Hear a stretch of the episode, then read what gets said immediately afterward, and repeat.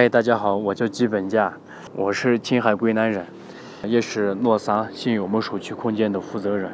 首先呢，我在这里特别感谢错娃创始人子明有请我做这个分享。接下来我就给大家分享一下我的工作吧。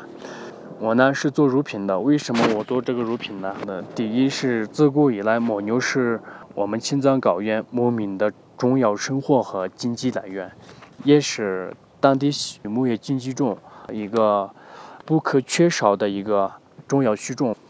然后第二呢，同样当地的牧民百分之八十的经济来源都是靠牛羊为生计的。呃，最近两到三年这时间呢，诺桑和错娃联合在一起，一直在努力，不断的去做一些事情，同时呢，给当地的牧民。还有社区的牧民给他们带来了不少的一一些经济上的一些收入，在藏区呢，会有不同的人都在做一些不同的事儿，也有不同的一些成果。就像巴掌老师治沙造林、环保为主题的任务。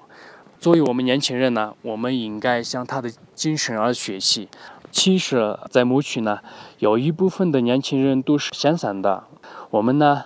一直在鼓励，嗯，相互换思考的方式跟他们在接近，能不能跟他们一起做一些事儿，比如说环保啊、问题组织、慈善基金什么的，很多的社会性服务我们即将会去做的。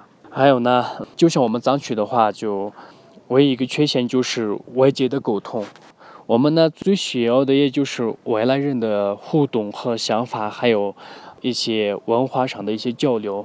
呃，需要一些现代化的技术和审美。